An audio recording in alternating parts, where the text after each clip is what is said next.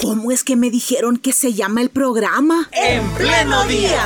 100.5 FM Radio Restauración. Y en internet www.restauración.fm. De lunes a viernes de 6 a 8 de la mañana compartiendo información y reflexión. Mostrando la vida en directo.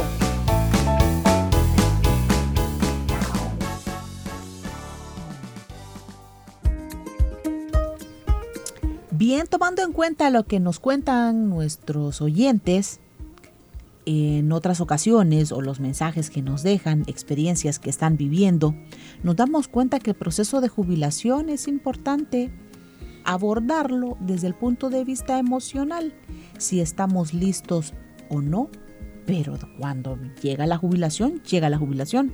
Al principio puede, puede haber un sentimiento de felicidad, pero ¿cuál es este proceso? Hoy nos acompaña el pastor y psicólogo Daniel Alas. Hermano, bienvenido una vez más a En Pleno Día Radio Restauración y gracias por acompañarnos. El Señor les bendiga, hermanos. Gracias por la invitación. Para mí siempre es un privilegio eh, compartir y estamos acá para ver, eh, eh, queremos contribuir con, con nuestra audiencia y, y, de esa manera pues que haya un estado de salud más óptimo de cara a, a, la jubilación para todos aquellos hermanos que están cerca o los que ya están en ese proceso. ¿Cómo ha estado, pastor? Gracias a Dios, muy bien, hermana, muy bien, gracias al Señor, eh, tratando de hacer siempre cosas para mantenernos ocupados. Eh, qué bueno, hermano. Fíjese que este tema surge de una nota de voz que vino a nuestro programa, así bien de repente, y que fue alguien que nos escucha todos los días, pero que no había logrado apuntar nuestro WhatsApp y donde él tenía sentimientos encontrados, estaba alegre porque se podía comunicar con la radio, pero nos contaba en la nota de voz, hoy es mi último día de trabajo, porque según mi DUI yo cumplo 60 años y pues ya a los 60 años hay personas que creen que ya no soy útil y ya eh, viene un proceso de, de jubilación. Hicimos algún par de comentarios aquí con Carla y en 5 o 10 minutos nos cayeron muchos mensajes, muchos mensajes de personas que nos decían, es cierto, eh, hay personas que creen que ya no somos útiles. Eh, yo pasé 5 años muy tristes sin trabajo y otros que nos decían, no, yo dejé el trabajo formal pero empecé con otra cosa. Eh, ¿Qué pensamientos llegan a la vida de una persona cuando eh, sabe que está próximo, quizás de manera voluntaria o impuesta, a un proceso de jubilación, hermano? La verdad, hermano, es que usted mencionó la palabra de sentimientos encontrados y eso es lo que ocurre. Va a depender mucho eh, de la concepción o, de los pensamientos que estén, digamos, gobernando eh, a, a, la persona. Porque es, como que hay una, eh, una línea divisoria entre vengo trabajando años anteriores.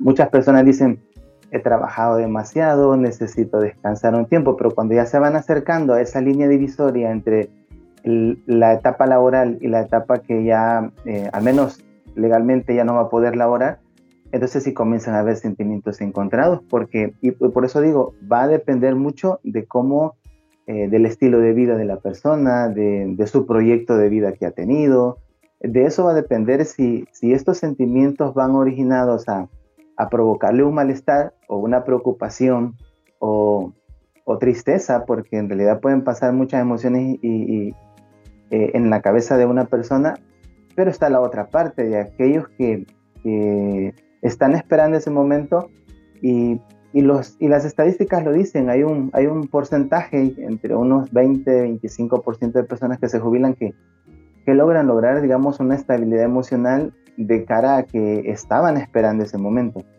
Es importante cómo se ha manejado cada individuo de, eh, en su etapa laboral, que se, o sea, está llegando ya a una parte final y va a tener que reinventarse de diferentes maneras de, a partir de ese punto intermedio hacia adelante. ¿Cuál es el impacto emocional que tiene el pensar en la economía? Uh, eso es, es muy complicado. Este, hay, hay, una base, hay toda una base bien complicada, digamos, para, para desarrollar esta pregunta porque no tenemos, eh, ni la publicidad, no tenemos ni las, ni las herramientas, no tenemos ni desde, desde todo sentido para, para educar a nuestra gente y para llevarla a este punto. Y por eso es que muchísima gente va a llegar al nivel de jubilarse y los sentimientos de frustración, de inutilidad, de que ya no, ya no sirvo para nada, eh, se van a ahondar mucho si es que, digamos, eh, llega a este punto de, la jubilación y, pues sí, no ha alcanzado por, por tantos em, obstáculos que hay un nivel económico que le permita disfrutar de su retiro. O sea, en teoría el retiro debería ser ese proceso, ¿no? En el que la persona ya terminó toda su etapa laboral y a este punto, en teoría, como vuelvo a repetir, ya debería haber realizado muchas cosas que, eh, que ya no le, van, no le tendrían que causar preocupación en su nivel económico, eh, lo básico, ¿no? Y lo más importante, una casa donde, donde habitar. Si se llega a este punto sin tener estos recursos, obviamente que, que, las emociones van a afectar de manera muy negativa, porque no solamente el hecho de que ya no va a tener la libertad de laborar, sino de no encontrarse en una condición económica para hacerle frente a esta etapa, porque vea usted cómo es nuestro, nuestro sistema. Eh, incluso los, las, las entidades hacen ya publicidad en, en, el hecho de decirle a las personas, usted ya no es sujeto de crédito. De cierta edad en adelante, nuestro sistema financiero ya no le otorga ningún crédito. Bueno, no solo el sistema financiero, ni las comerciales, ni nadie le, le, le, le ofrecen ya un, un crédito a las personas de ciertas edades que se van acercando a su jubilación. Esto ahonda todavía más en aquellas personas que no han realizado o no han podido realizar su sistema económico que le permita eh, hacer frente a esta etapa, porque el, ahonda sus sentimientos de, fracaso, de inutilidad, llegué a esta edad, no pude hacer lo que necesitaba. Obviamente que esta persona puede entrar eh, lamentablemente hasta en un estado depresivo, ¿no? Que que le corte su, su, etapa de felicidad que debería de ser natural en este momento, si es que ha alcanzado, digamos, cubrir estas áreas importantes, que, que si bien es cierto, no van a ser el, el retiro, que ese es otro problema, ¿no? Las, las, los beneficios económicos que se reciben en nuestro país y en la mayoría de países del mundo son, son muy malos, son muy precarios, entonces esto eh, puede generarle mucha preocupación a alguien que, que no ha realizado o no pudo realizar cosas importantes durante su vida laboral.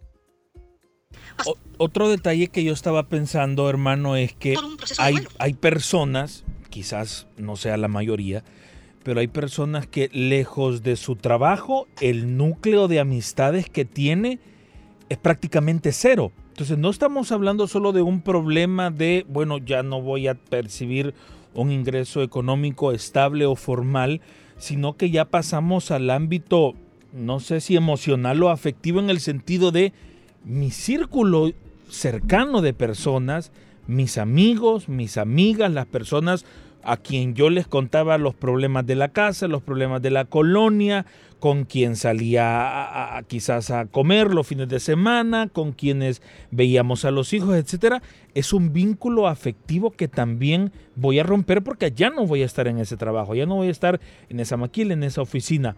¿Cómo se puede preparar la mente para pensamientos así? Muy buena pregunta, hermano. Fíjense, usted dijo una palabra clave y esto eh, nuestros oyentes tienen que, hacer mucho, mucho hincapié en esto. La palabra es prepararse. Esa palabra, hermanos, es importante porque el retiro definitivamente no llega de, un, de una semana para otra. La persona que en nuestro país, que para los hombres es 60 años y para las mujeres son 55, eh, pueden iniciar, un, deben y, la ley así lo establece, iniciar el proceso al menos un año antes de que se cumpla su, su, la etapa final. Prepararse significa no solamente en el aspecto de, de, qué es lo que voy a hacer, sino, usted mismo lo dijo, desde de los pensamientos. Preparar los pensamientos es qué cosas voy a poder realizar, qué cosas voy a hacer, partiendo del hecho de que ya voy a tener más tiempo eh, para poder invertir ese tiempo en algo. Y mantener las relaciones interpersonales, bueno, gracias a Dios hoy en día es un poco más fácil porque em, años atrás, si no se podía ver a las personas de manera presencial, pues no, no había contacto, ah, luego apareció el teléfono. y ahora con estos dispositivos, este, hermanos, que acá sí, aquí así sí eh, fungen una labor importantísima, que es tratar de mantenernos comunicados y viéndonos.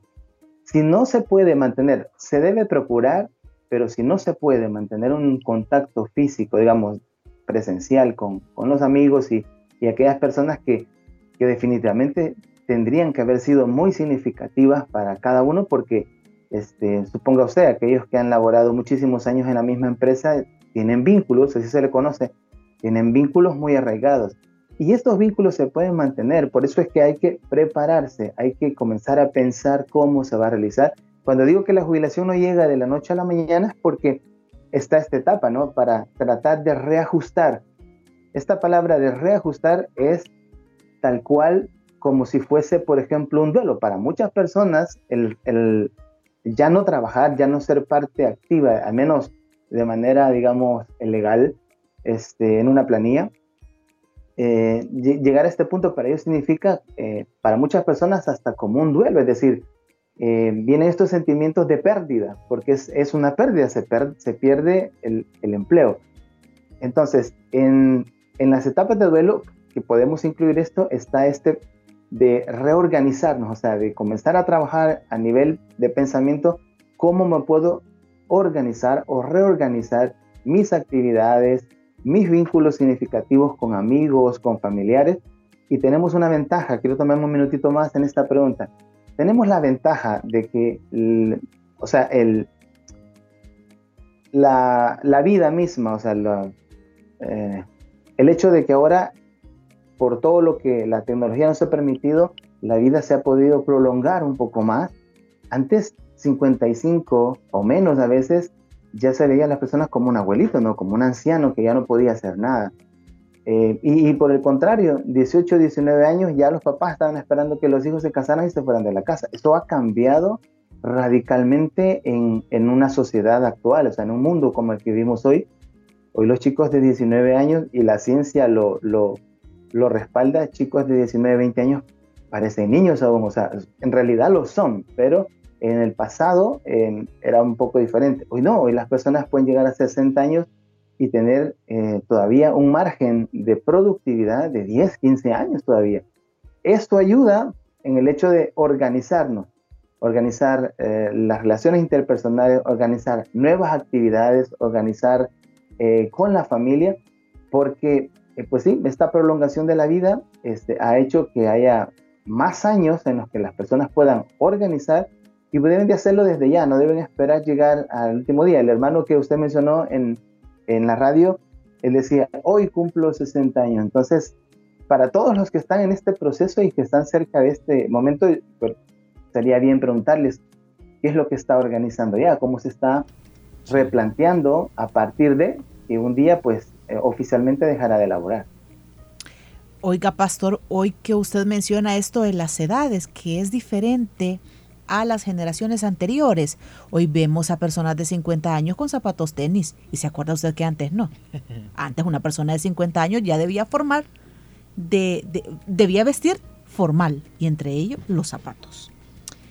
Bueno, pastor, este proceso ¿Cuánto tiempo, más o menos, según la psicología, es normal que dure en alguien antes de llegar a la aceptación y el acomodamiento ya a una nueva etapa?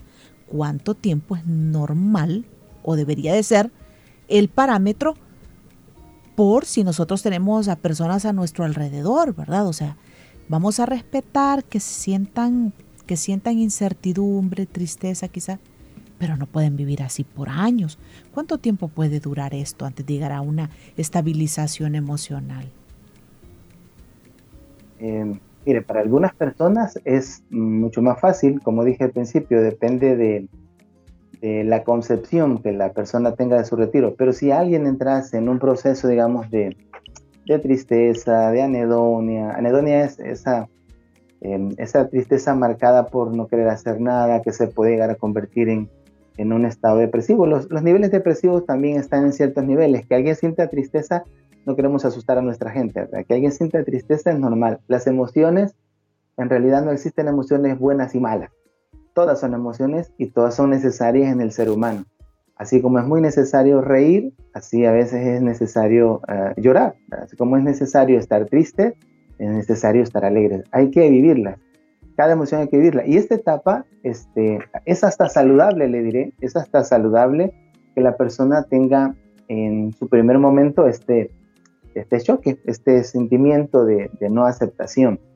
Pero los manuales hablan de... Los manuales pueden variar, pero hay un parámetro de eh, un máximo de seis meses. Si de seis meses estas emociones o estos síntomas, llamémoslos síntomas porque se puede convertir en síntoma también, em, no deben de pasar de seis meses. Ahora, como digo, los manuales tienen su parámetro y, no es que alguien luego lleve la cuenta y diga después de seis meses ya, entonces como el, hermano dijo, entonces ya entré yo en un, en un cuadro este, patológico. Pues no, este, porque cada persona puede digamos, eh, sufrirlo o vivirlo de diferente manera. Pero un, un límite o un parámetro de los libros hablan de seis meses en el que desde el primer día que comienza, que puedes sentir emociones que, que le produzcan tristeza y esto, y pasando por etapas de, de, de, no aceptación, etapas que como de medio reacomodo, puede haber recaídas. Una recaída significa que ya estaba organizándose, por ejemplo, y había eh, cambiado ciertas, ciertas conductas, ciertas actividades que ya estaban produciéndole eh, un estado de ánimo mejor y de repente otra vez, porque como esto, esto tiene mucho que ver con los pensamientos. Yo siempre, hermanos que nos hemos, hemos tenido la oportunidad de platicar, siempre les digo que, que el ser humano actúa en una especie de una triada donde los pensamientos afectan las emociones y afectan la conducta. Entonces, todo lo que pienso afecta lo que siento y lo que hago. Y, en caso de la recaída puede ser esto, que alguien ya venía eh, trabajando con pensamientos más, más, más adaptativos y, una, un evento o, una noticia o una acción de alguien o un recuerdo también puede eh, hacerle volver otra vez. Esto es como una recaída totalmente anormal. Que alguien otra vez diga, yo ya tenía tres meses y venía bien. Es normal, totalmente normal que alguien tenga otra vez estos, estos, estos sentimientos encontrados, pero después de seis meses ya se espera que la persona haya no solo aceptado, porque esta es una etapa que hay que aceptarla, porque, ojo con esto, la, el retiro, hay una aceptación de ya no voy a laborar, pero obviamente también se está acercando este, la vejez, o sea, es decir, eh, son dos cosas que van de la mano y que uno va aceptando. El aceptarlo va a producir que haya un mejor reacomodo, una mejor reorganización y una mejor ambientación a las actividades, funciones que van a ser propias entonces de esta nueva etapa. Es una nueva etapa. El ser humano desde que nace comienza lo que se le conoce como las etapas de tempranas, de edad temprana, de desarrollo temprano. Y continúa, el proceso de vida continúa desde el momento de nacer hasta el momento que dejamos de existir. Entonces, todos son procesos. Y este es un proceso, como todos los anteriores, que hay que aceptar, que hay que reorganizarnos y hay que adaptarnos de la mejor manera. Porque si nos adaptamos de la mejor manera, entonces nuestro estilo de vida, no solo nuestro ánimo, sino nuestro estilo de vida, va a ser muy óptimo. Y, como dije, estamos hablando de 10, 15 años o más, porque ahora hay gente que vive más. Usted lo mencionaba con lo de los tenis es que ahora uno mira en los gimnasios, uno mira en, los parques, gente de, edad, de 60 y más, trotando, corriendo. Por eso digo, depende de cómo lo concibe. Si alguien en los pensamientos ya comienza a decir, ya no voy a poder trabajar, ya no voy a poder salir, ya no voy a poder comprar, no voy a poder hacer esto, sus pensamientos van a afectar sus emociones. Y las emociones, cuando están eh, desadaptadas o de manera irracional, van a afectar eh, nuestro estado de ánimo, nuestro estilo de vida. Y no es para eso el retiro, el retiro es para que todos los años que nos queden podamos disfrutarlos, lo que no pudimos hacer por estar trabajando toda la vida, pues de manera laboral. Muy bien, hermano. Y si es normal de repente sentir tristeza por el cambio en nuestra rutina, si es normal, como usted nos explicaba, incluso eh, estar bien y de repente tener algún tipo de, recaída porque me volví a acordar cuando madrugaba, me volví a acordar cuando iba en el tráfico de las mañanas ahí en la carretera. eh, ¿qué sería lo, atípico? ¿Qué sería lo, lo anormal y qué conductas, incluso esta respuesta puede servir para la persona que es familiar, que es el esposo, que es el hijo de una persona jubilada. Lo anormal sería, fíjese, y esto es bien interesante porque acá ya entra nuestro Dios, ¿no? Dios nos ha diseñado a los seres humanos que Dios es tan perfecto. Dios nos ha diseñado a los seres humanos con una enorme, eh, enorme porcentaje de resistencia. Los seres humanos sí que somos resistentes, o sea, es increíble a las cosas que los seres humanos hemos de enfrentarnos durante la vida y para lo cual Dios nos ha dejado em, desde la manera en que nos creó, desde, desde la función del cuerpo, el cerebro, nuestros organismos, todos nuestros sistemas, para, para enfrentar cualquier situación. Entonces, em, desde, desde la pérdida de un familiar, desde la pérdida del empleo, desde a veces la pérdida de la salud, yo he conocido muchas personas que, que por ejemplo, eh, le han diagnosticado una enfermedad terminal y a esto se le conoce como tanatología. Tanatología es el vivir bien o el procurar vivir lo mejor posible durante ese proceso de finalización de la vida, porque alguien que le dicen que tiene una enfermedad terminal, la persona ya sabe que no le va a quedar demasiado tiempo para vivir. Y estamos hablando de la vida, no del trabajo, que el trabajo es, es todavía eh, digamos, en esa escala de menor preocupación. Y como Dios nos ha diseñado, así yo he conocido personas que han adaptadose tanto que han decidido disfrutar el día a día sabiendo que tienen este tipo de diagnóstico. Lo anormal en estos casos, no solamente de la pérdida del trabajo, sino otras cosas que podríamos llegar a enfrentar, es quedarse en, ensimismado en, en una tristeza es quedarse ensimismado en los pensamientos de creer que ya no es funcional, que ya no va a ser importante para su familia, que ya no va a ser importante para la sociedad, que ya no va a ser importante para la iglesia. Y vea que en nuestra iglesia nosotros hemos sido este, quizás em, eh, quien ha puesto de manifiesto esto que estoy diciendo de la, de la resistencia y del, y del, buen ánimo, porque muchos de nuestros servidores en la iglesia, en los diferentes privilegios, si usted se fija, son gente de la tercera edad y más. Y muchos, muchísimos de ellos, es asombroso la manera en que, en que se desenvuelven eh, haciendo la obra de Dios en nuestro sistema celular, en los privilegios en la iglesia. ¿Por qué? Porque eso es lo normal. Lo anormal sería que alguien comience eh, a, ser derrotado desde sus pensamientos, porque no hay nada más dañino que, que el autosabotaje. O sea, esto es un autosabotaje. Yo estoy diciendo ya no soy funcional, ya no voy a, ser rentable, ya nadie va a querer eh, socializar conmigo, estar conmigo porque ya no voy a ser productivo. Eso es lo anormal y que ese pensamiento se quede anidado en la mente, en el corazón de las personas, obviamente esto va a desembocar en un grado de depresión y la depresión profunda puede ser muy, pero muy dañina en, la salud no solo física, sino emocional de una persona, porque hoy se sabe que los estados emocionales terminan afectando significativamente también la salud física. Y esta persona comienza a encerrarse, comienza a... Eh, quiero, quiero poner un ejemplo, quiero contar el ejemplo de alguien que yo conocí cercano donde yo vivo, y en el retiro de él, este, colocó hasta, hasta, colocó hasta una hamaca para estarse, eh, él pensaba, voy a estar en esta hamaca todo el tiempo entonces, con, bien poco tiempo de haberse retirado, comenzó a tener problemas para caminar, problemas para, movilizarse, porque, y esto los médicos lo saben, ellos pueden reafirmarlo, los médicos tienen una frase que dice que músculo que no se trabaja se atrofia, músculo que no trabaja se atrofia. Y muchas veces he dicho que el cerebro es un músculo, entonces se puede atrofiar también de maneras eh, de los pensamientos. ¿Qué hizo esta persona al darse cuenta que ya estaba enfermando físicamente?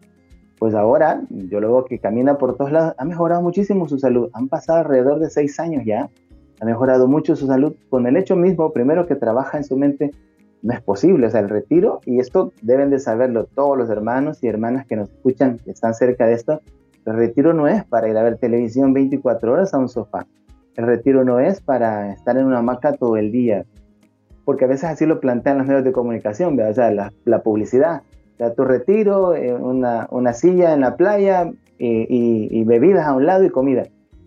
Sí, es parte de eso, eso es parte de lo que pueda disfrutar, pero, pero no es en su totalidad de actividad. Eso lo que va a hacer es provocar todavía un pensamiento más anormal y es llevarlo a un estado em, de ánimo negativo que va a privarle de todas y aquellas muchísimas cosas que todavía puede realizar. Eso es lo anormal, que la persona se, se dé por vencido muy fácilmente cuando en realidad y en la práctica tiene mucho por delante todavía. Qué bueno, gracias a cada uno de nuestros oyentes quienes están opinando, contándonos algunas experiencias. Dice una de nuestras oyentes, lo que pasa es que a nosotros se nos enseña a ser productivos, generar ingresos y en el momento de la jubilación se supone que uno ya no puede generar ingresos, ya no es productivo y ahí empieza el proceso de duelo. Bueno, otra de nuestras oyentes nos dice, a mí me ayuda, me ha ayudado tanto estar en mi casa y no perderme las actividades de la iglesia. El trabajar dentro de la iglesia le ha ayudado. Pastor, ahora desde la psicología, ¿qué acciones, qué acciones ayudan a una persona que ya está jubilada? Bueno, primero, hermana, em, no solo pensar, sino relacionarse con aquellas personas que, que pueden estimular también las actividades. El, el, el texto que acaba de leer usted de una hermana habló acerca de nos enseñan a ser productivos, pero solamente vamos a dejar de elaborar en esa empresa, en esa maquila, en esa organización, solamente vamos a dejar nuestras actividades laborales en ese lugar. Pero la productividad continúa. Cada individuo, independientemente de la edad, eh, puede ser productivo en diferentes cosas. O sea, ya no, va, ya no va a percibir un salario fijo de forma legal pero usted puede reinventarse, cada persona puede reinventarse. Esto va a ayudar desde el punto de vista psicológico en todas las áreas, porque la salud mental, según la Organización Mundial de la Salud, es que haya bienestar físico, emocional, psicológico y ahora incluye es espiritual, lo que la hermana mencionaba, yo hago mis actividades en la iglesia. No toda actividad definitivamente va a ser generadora de, de ingreso, pero el hecho mismo de sentirse útil, y, ahora va a tener tiempo para eso. Pues antes uno decía, no hago esto porque eh, tengo que estar trabajando. Normalmente son ocho horas, a veces más, en las diferentes organizaciones. Desde la psicología se recomienda que las personas traten de ser siempre activas y productivas en, su entorno, en, las posibilidades. Fíjese, ¿cuántas personas em, dejaron de lado, por ejemplo, muchas actividades por estar trabajando, por dedicarse una vida entera al trabajo. Muchísimas. Entonces, ahora es cuando, si las condiciones lo permiten, si, si, si la economía también lo permite, que pueda hacer muchísimas cosas que pueden generarle eh, no solamente el sentimiento, porque no es, no es como decir, para que usted crea que está siendo productivo. No, es que son productivos en diferentes. Ahora hay, hay tanto trabajo que se puede realizar eh, o tantas actividades a las que pueden em, ingresar y, desde ese punto de vista se van a, emocionalmente se van a sentir siempre útiles, eh, realizados. De esto depende que, haya salud mental en, la vida de una persona. Si logramos que haya el, mayor acercamiento, porque obviamente cuando la OMS dice que, es el bienestar físico, emocional y psicológico, pues sí, es un poco difícil, ¿no? Porque siempre o estamos quebrantados de salud o estamos eh, tristes por algo. Pero en la medida de lo posible, lograr esos cuatro elementos físicos, eh, psicológicos, emocionales y, espirituales, entre más ocupados estemos, siempre va a haber esa retribución al cuerpo, esa retribución al pensamiento, esa retribución al alma de que hay muchas cosas por hacer. ¿Y ahora es cuando? Ahora que ya no va a dedicar tanto tiempo a estar en una organización, pues hombre, hay que dedicar ahora todo ese tiempo a estas actividades que le van a generar siempre y le van a decir siempre que es alguien valioso, alguien productivo, alguien que, tiene mucho que dar todavía para la familia, para la sociedad, para la iglesia. Pues ahora sí, ah, pues, ¿verdad? Este, hacer todas las, actividades de la iglesia son, son, son un, un espacio tan grande, tan, tan amplio donde visitar hermanos, hacer una cosa, la obra de Dios, la hay tanto que hacer, así que aprovechemos ese tiempo ahora. Dice el libro de Levítico capítulo 19 versículo 32. Ponte de pie en la presencia de los ancianos y muestra respeto por las personas de edad. Porque así como hemos recomendado, nuestro hermano ha dado recomendaciones concretas para las personas que están en este proceso de jubilación, también aquellos que acompañamos en casa a una persona que atraviesa este proceso, debemos colaborar para que esta carga emocional que se está llevando sea un poco más ligera, sea un poquito más fácil de llevar eh, con nuestras actitudes. Eh, ¿Qué recomendaciones podría darle usted, hermano, a los que acompañan en la casa a una persona que está con este proceso? Es una, una pregunta muy importante, hermanos, porque a veces el entorno familiar este, puede llegar a contribuir o puede llegar a no contribuir. O sea, cuando usted lee ese texto, hermano, maravilloso porque ese reconocimiento primero de los padres, de los hijos, ¿no? De los hijos y, de los nietos, cuando ya hay nietos, ese reconocimiento es muy valioso. O sea, a los hijos y a los nietos jamás se les debe olvidar que, este tiempo que dedicó, ¿no? Para, para, no solamente para el mantenimiento y sostenimiento de la familia, ya solo eso es un reconocimiento. Y de hecho la Biblia lo dice, ¿verdad? Honra a tu padre y a tu madre. Pero ese entorno es tan valioso porque de repente ahí es donde comienzan a, a, ver eh, frases o, conductas que, pueden llegar a discriminar, que pueden llegar a, hacer sentir mal. En la radio pasaban, yo creo que en ese momento no lo están pasando, eh, cápsulas así, donde, donde a, a, las personas ya de la tercera edad se les dejaba en casa porque ya están, porque ya están ancianos y esto, pero eso va a depender, la actitud de esta persona va a depender mucho de su entorno. Yo le animo a todos los hijos y a los nietos que están ahí a que haya siempre un espacio de involucramiento. A veces lo hacemos por respeto, ¿verdad? O sea, si alguien está haciendo una actividad física y le dice, papá, mamá, quédate ahí porque pues tú ya estás de edad y te puedo lastimar. Si es en el afán de cuidarle está bien, pero eso no significa que, los vamos a sentar en un sofá para tenerlos ahí y, y invisibilizarlos muchas personas eh, se sienten invisibilizadas por el trato, por el diálogo, por el entorno, y eso definitivamente no ayuda. Yo animo a todos a que...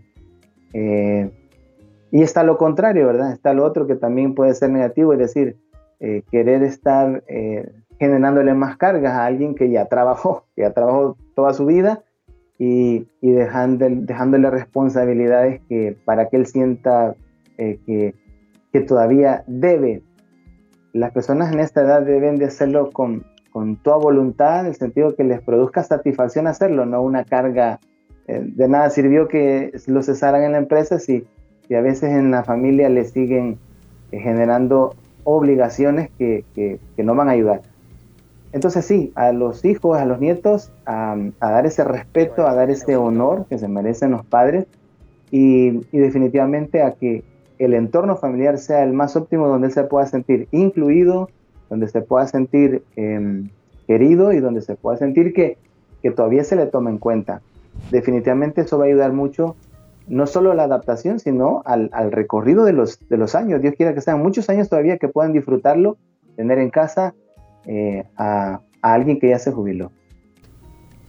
Bueno, les agradecemos a nuestros oyentes por participar por contarnos más de ustedes. Que Dios les bendiga. Este tema de las oportunidades, ¿verdad? En varios mensajes lo he leído oportunidades que se deben de abrir para las personas ya jubiladas. Gracias, pastor y psicólogo Daniel Alas, por habernos acompañado en esta mañana. Gracias a ustedes, hermanas. Para mí es un privilegio, hermano Ricardo, hermana Carla, para mí es un privilegio eh, compartir. Si algo este, nos alegra es eso, poder, Dios quiera, contribuir con nuestra gente, con nuestra audiencia y que estos consejos pues eh, caigan en un saquito de utilidad. La verdad eso nos alegra y gracias por la invitación. Para mí es una bendición. Qué bueno. 8 de la mañana con 6 minutos. A usted que nos escucha, a usted que nos ve, yo estoy seguro que conoce a alguien a quien debe compartirle esta entrevista. Esto queda alojado en nuestras redes sociales, en nuestra fanpage en pleno día, el SoundCloud también, más tarde en nuestra fanpage y estoy seguro que conoce a alguien que necesita escuchar esta entrevista y las recomendaciones que el psicólogo nos daba. Así despedimos el programa. Muy bien, que Dios les bendiga y mañana venimos de nueva cuenta. Mientras tanto, no se pierda de la programación de Radio Restauración.